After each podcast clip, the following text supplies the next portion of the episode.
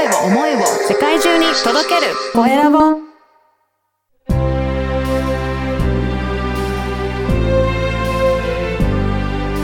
経営者の志。こんにちは。山口智子です。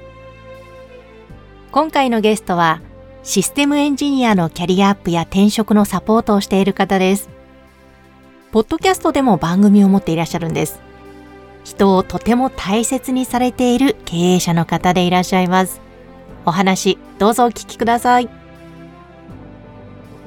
それでは今回のゲストは、ピーチ株式会社の代表取締役、尾崎淳一郎さんです。よろしくお願いします。よろしくお願いします。いや、実はちょっと改めてこうやってお話しするのが不思議な感じなんですが、はい、というのも、このポッドキャストで、えー、尾崎さん、8800人の人生を救った純ちゃん社長のガチトークという番組を配信していて、そこのアシスタントを私担当させていただいてるんですよね。はい、いつもありがとうございます。いや、こちらこそありがとうございます。なんで、純ちゃん、純ちゃんと言っているんですが、改めて今日は尾崎純一郎さんということで、はい、あの、いろいろインタビューさせていただきますが、はい、まずは、その、ピーチ株式会社ですね。あの、はい、この経営者の志を聞いてくださっている方、初めてという方もいらっしゃると思うので、はい、えー、どんなことをされているのか、事業内容から教えてください。はい。はい、えっ、ー、と、弊社はですね、と、主に IT 業界の、えっと、システムエンジニアの方に向けた、えっと、キャリアアップ、転職のサービスをしております。中でも、あの、正社員だった方が初めてフリーランスエンジニアになるサポートに関して、えっと、強みがありまして、まあ、これから、あの、初めてフリーランスになるって方が安心して第一歩を踏み出して、えっと、これからもっと良くなりたいっていうその実現をですね、徹底伴走する、そういったサービスをしております。はい。あの、今その正社員からフリーランスになられる方の応援を特に強みとしてしていると。で、まあ、ちょっともう、あえてこの番組でも、純ちゃんと呼んでしまいますが、はい、純ちゃんご自身も、はい、あの、社員として働いていたところからフリーになっていってということなんですよね。はい、そうですね。私はもともと2007年に、えっ、ー、と、大学院を卒業して、えっ、ー、と、トレンドマイクロっていう、あの、セキュリティソフトウェアメーカーですね。あの、ウイルスバスターっていうのを作ってる会社なんですけども、はい。はい。そこに新卒で、えっ、ー、と、入社しました。で、まあそこでいろいろあったんですけども、3年経った後、会社を辞めて、えっ、ー、と、フリーランスエンジニアとして、まあ客先常駐型のフリーランスエンジニアとして、えっ、ー、と、活動しておりました。で、当時ですね、その頃に、まあたくさんの方から、まあ私もフリーランスになりたいとか、と今の仕事を悩んでいるから将来どうしようかなっていう相談をいただいてですね、具体的に大学の後輩が、あの iPhone のアプリケーションの開発のプログラマーだったんですけども、うん、まあ、その子はですね、フリーランスになりたいっていうのをサポートしたことをきっかけに、これはもっと多くの人のサポートできるんじゃないかなということで、えっと、今に至っているという流れになってます。なるほど。で、その、ポッドキャストでやってる番組のタイトルにもあるように、8800人の人生を救ったと。はい。あの、その8800人というところもポイントかと思うんですが、はい。まあ、純ちゃん自身の社員からフリーランスになっていろいろ相談にも乗っていって、その8800人ですね。ここのところはどういう感じ、これだけの方の相談に乗ってきたんですよね。あ、そうですね。あの、僕のポッドキャストの番組でもゲストの酒井さんがですね、8800人って365で割っても何年もかかる、すごいですねっていう、まあそういう回があるんですけども、うん、あの、大体ですね、フリーランスエンジニアになって収入が230万円ぐらい上がって、で、当時自分もすごいびっくりしたんですよ。なんでこんなにあの収入上がるのかなと。まあ、後から知ることになるのは、あの、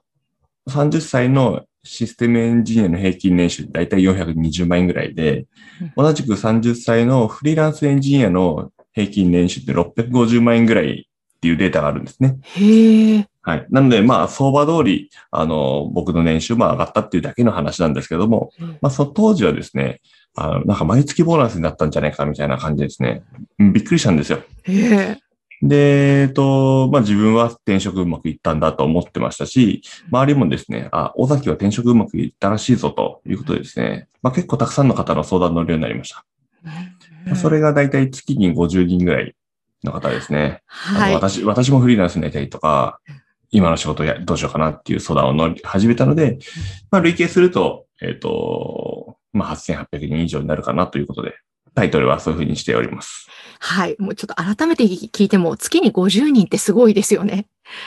そうですね。ありがたいですね。ああ、でもその中では実際にフリーランスに、えー転身されて、うん成功された方もいっぱいいらっしゃるということですよね。そうですね。その方たちはすべて、えっと、エンジニアではなく、まあ、いろんな人たちのいろんな人生相談も含め、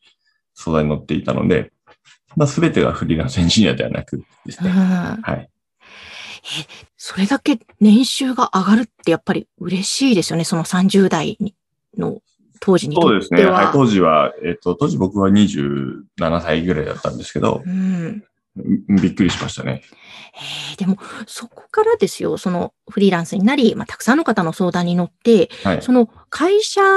を起業しよう、け会社経営に携わろうっていうふうに思ったのは、それってもともと経営を志そうというのがあったのか、やっていく中で、あ、会社をやりたいなと思ったのか、どういう流れだったんですか？えっと、そこはですね、もう自分で会社やるつもりはなんとなくあったといえばあったような気もするし、まあ、具体的に目指してたわけじゃないんですけども、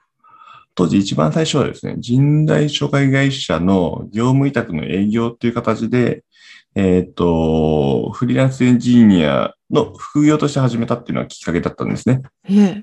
え。で、まあ、人材紹介業界っていうか人材紹介会社に対して、まあ、いろいろ思うことがありですね、自分の思っていることは自分で実現したいなと思って、まあ、法人なりしたと。いうふうになってます。え、それはどの辺に違和感を感じて自分だったらこうしようっていうのを思ってたんですか？あの、人材紹介会社っていうのは、まあ、読んで字のごとく、人材を企業に紹介する会社なんですね。うん。なので、えっ、と、まあ、候補者とか転職したい人たちが、本当は転職しない方が良かったとしても、紹介した方がお金をもらえるので、えー一定数の人たちは自分の営業ノルマのために、まあ、転職させる人たちもいるように見えたんです、当時。うん、うん、もちろんそれは、えっ、と、人材紹介会社としては別にそんなに悪かっていうと、まあそれはわからないんですけども、うん。ただですね、僕の場合は、えっ、と、社会人2年目の時に、その後その後のキャリアにすごい悩んで、えっ、と、まあ、先輩とか、上司とか、まあ、社外の人たちもそうなんですけども、いろんな人たちがたくさん親身に相談に乗ってくれたおかげで、えーその当時のキャリアがあると思っていたので、なんとなく嫌だったんですよね。はい。そういうふうにしているのが。で、まあ、それでもっと、こう、求職者のために、えっ、と、当時の自分、悩んでた自分を助けられるような、あの、会社を作りたいということで、まあ、法人なりしたと。もっと力自分で力をつける必要性を感じたっていうことですね。なるほど、なるほど。そうか。相談者によっては何も転職しなくてもいい人もいたりするわけですね。その人それぞれのキャリア、目指す方向によっては。うん。そうか、そこに寄り添っていけることをしていきたいということそうですね。ね。はい。それがやっていきたいことですね。へえ。えー、そして法人にされてからもう今何年目でいらっしゃいますか？今は6期目で、はい。やってます期目。あの、社員の数も今何人いらっしゃるんでしたっけ？今、社員は10名でやってるんですけども、はい。当初は何人からスタートあ一番最初は1人ですね。それから、はい。えー、でもこの6期でそこまで社員の数も増えてはい。拡大してきたというところで、これはどの辺がこう、ポイントなんですかね？ここまで大きくなってきたっていうのは。なるほど。えっと、まあ、6年で10名っていうのが大きいかっていうと、まあ、僕はあまりそういうふうに思わないんですけども、あの、まあ、そうだな、仕事をする上で大事にしていることが、まあ、何をやるかよりも、誰とやるかの方が圧倒的にまあ大事なのかなと思っているというか、大事にしたいポイントです。あっていうのは、1, 1日24時間あって、まあ、8時間、8時間、8時間で分けるとしたら、8時間ぐらいは仕事をしているとうん。そうすると、一緒に仕事をしている人たちって、一緒にいる時間、すごい長いじゃないですか。ーうん。もしかしたら人によってはね、家族よりも一緒にいる時間長い人もいるかもしれないですよね。はい。そういった人たちが、まあ、どういう人たちと一緒にいるのかっていうのは、やっぱ自分の人生の幸福度をかなり影響すると思っているので、うんこの人と一緒に仕事がしたいと思う人と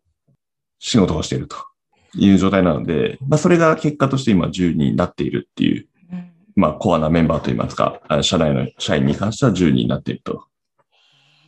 その社内の社員だけではなくて、外からもすごく、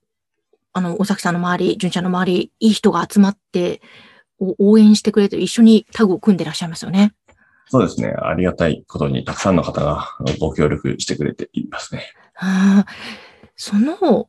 どういう人と一緒に仕事をするか、そのですね、あ、この人は合うなとか、あ、この人と一緒にやったら楽しいな、みたいな、その見極めるポイントって何かあるんですか？見極めるポイントはですね、うーんと、まあ、純粋で目がキラキラしてると言いますか、人を大事にする人。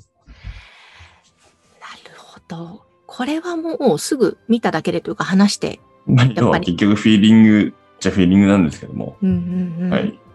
いや、でも、あの、確かにピーチの社員の方も、すごい純粋と言います、純粋なな、まっすぐと言いますか、一生懸命な方うんばかりですよね。そうですね。そういうまっすぐで、えーっと、人を大事にしてる人が生きやすい世の中になったらいいなとは思ってますね。ああ、いや、本当に、あの、周りのいらっしゃる方も皆さんなんか、本当に前向きに、いろんなことに取り組んでいらっしゃる方が、純ちゃんの周りには本当多いなというふうに思うんですけれども、はいいや、ぜひですね、ちょっとままだまだお話を伺いたいことたくさんあるので、後半でも、はい。えーこの会社を経営していく中で感じていらっしゃるいろんなこと、またその、純ちゃんの得意とするというか、素晴らしい武器である、その、人と人とがつながっていく大きな素晴らしい縁をうん作っていらっしゃる、そのあたりのこともまた後半伺わせてください。はい。はい、ここまでありがとうございました。ありがとうございました。尾崎さんのお話いかがでしたか？何をやるかより誰とやるか。これを大切にすると本当に仕事自体が楽しくなりそうですよね。皆さんはこの人と仕事したいという方と一緒にいますか？さあ、後半のお話でも経営をしていく中で勉強になるお話、いろいろと伺いました。後半もどうぞお楽しみに。